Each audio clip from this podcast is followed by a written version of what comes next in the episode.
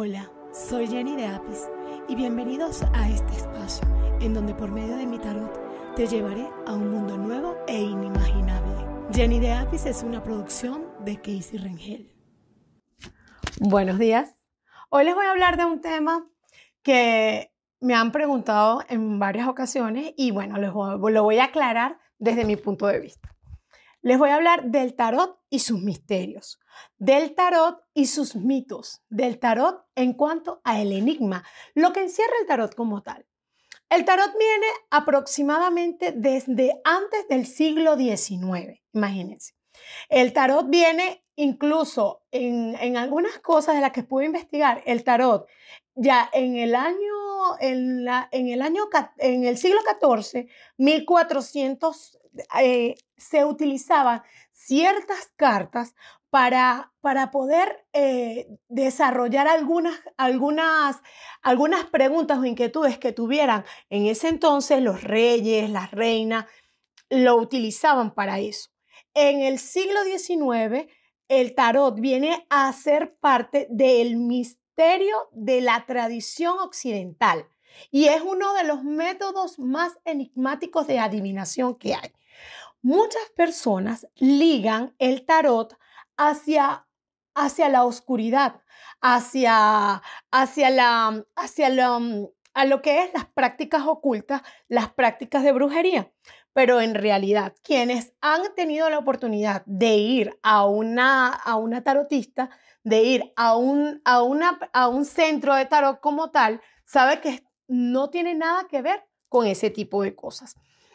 O sea, el, entre, entre los misterios del tarot está la numerología como tal. Acá les pueden ver el tipo de número de la carta. Este número lo tienes en todos los diferentes mazos y en los arcanos mayores. El número les representa tiene una representación y representa un significado. La simbología de la carta, por decirles, esta carta que está acá, que es el mundo, tiene los cuatro, en sus cuatro esquinas, representan los cuatro elementos. Esta carta eh, tiene su significado.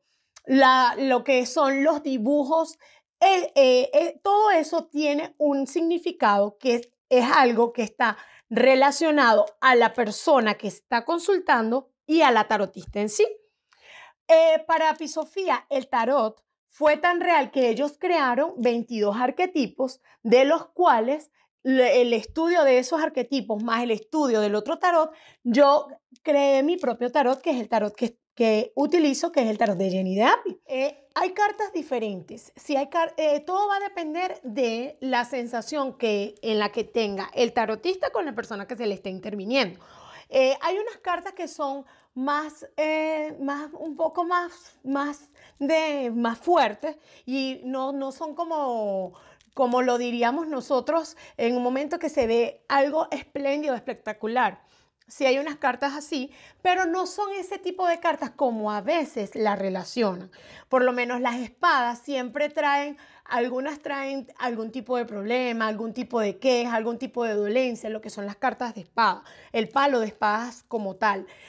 Eh, hay otras cartas que, que la gente la ve, por lo menos la ve, la carta del diablo es esta carta que está acá en Rider la ven desde una, de una manera muy diferente a como la veo yo para el tarot de Jenny de Apis. También hay un mito con respecto a la carta de la muerte. Muchas personas relacionan la carta de la muerte con una muerte física. Y de verdad, lo que soy eh, en cualquier intervención que yo practique, eh, ese tipo de cosas únicamente las, yo creo que las maneja Dios. No hay, no hay una, una, una carta que me pueda decir a mí, no, esta persona se le ve una muerte física. ¿Por qué? Porque Dios es el único que sabe, Él es el que tiene, como quien dice, nuestro, nuestro plan lo que va a pasar y lo que no va a pasar. Incluso si tú aprecias la carta de la muerte, que es esta que está acá en Rider, y la carta de la muerte para Jenny de Apis, vas a ver las dos cartas demasiado diferentes. Las puedes apreciar acá en este momento. La carta de la muerte para mí es la carta del verdadero amor, de ese amor pleno, de ese amor placentero. La carta de la muerte para, para Pisofía es la carta de, del amor inclusive, no nada más el de pareja, el amor que puede sentir la madre, eh, una madre por un hijo. muchas veces me preguntan, ¿el, ¿el tarot ve mi futuro? Es que me da miedo. El miedo, el miedo sí va acompañado en el, eh, para muchas cosas de lo que podemos hacer en, en, el día a día.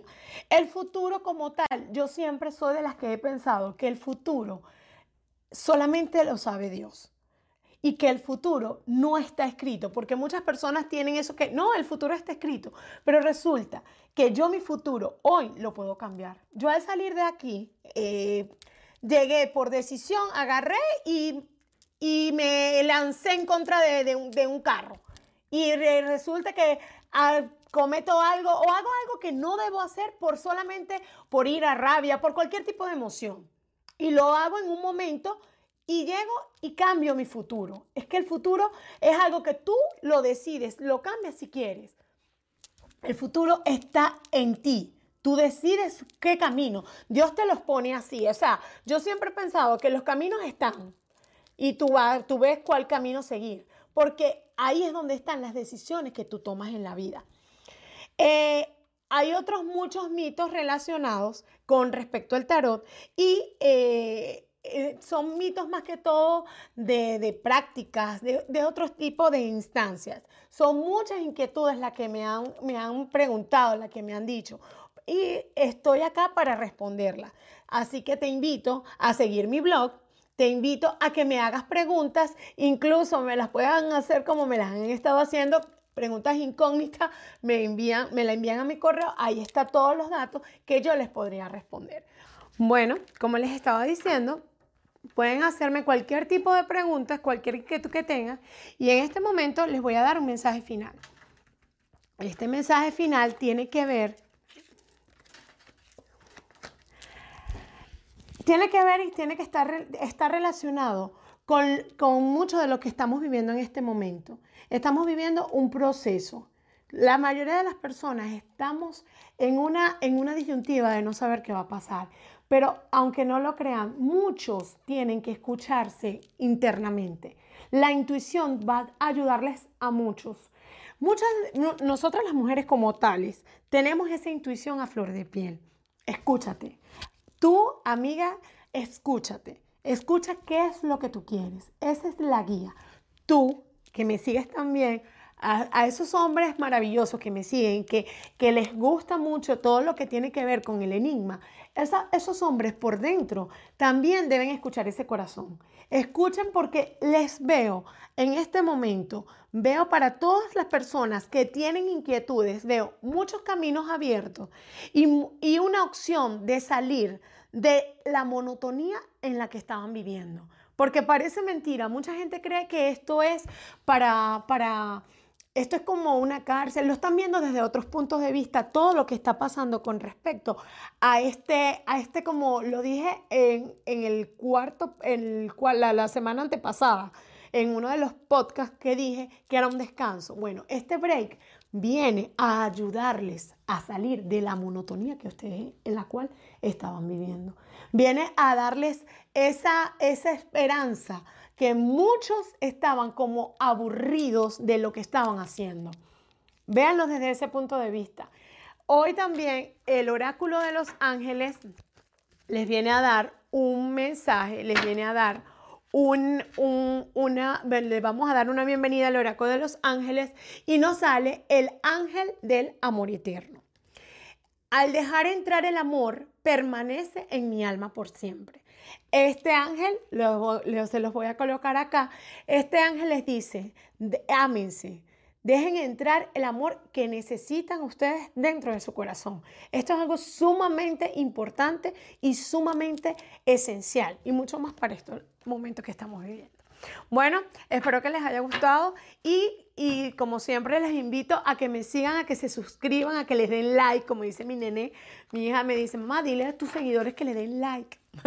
les recomiendo mucho esta semana, les recomiendo mucha, mucha paciencia con ustedes mismos, porque sé que estamos afrontando cosas que de verdad no son fáciles, no son, no son cosas que, a las que estamos acostumbrados, y mucho menos si, si son personas o si somos personas que nos gusta este, salir, no estamos acostumbrados a, a, a estar encerrados, pero no lo veamos como un encierro.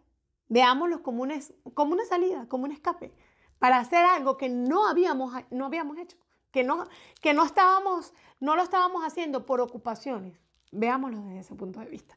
Bueno, espero que estén muy bien y nos vemos la próxima semana. Así que les mando muchas bendiciones para todos ustedes. Bye. Gracias. Envío energías positivas para este comienzo de semana. Jenny de Apis es una producción de Casey Ringel. No olvides suscribirte a mi canal de YouTube y seguirme por todas las redes sociales como Jenny de Apis. Visita mi página web jennydeapis.com. Gracias a todos por escuchar.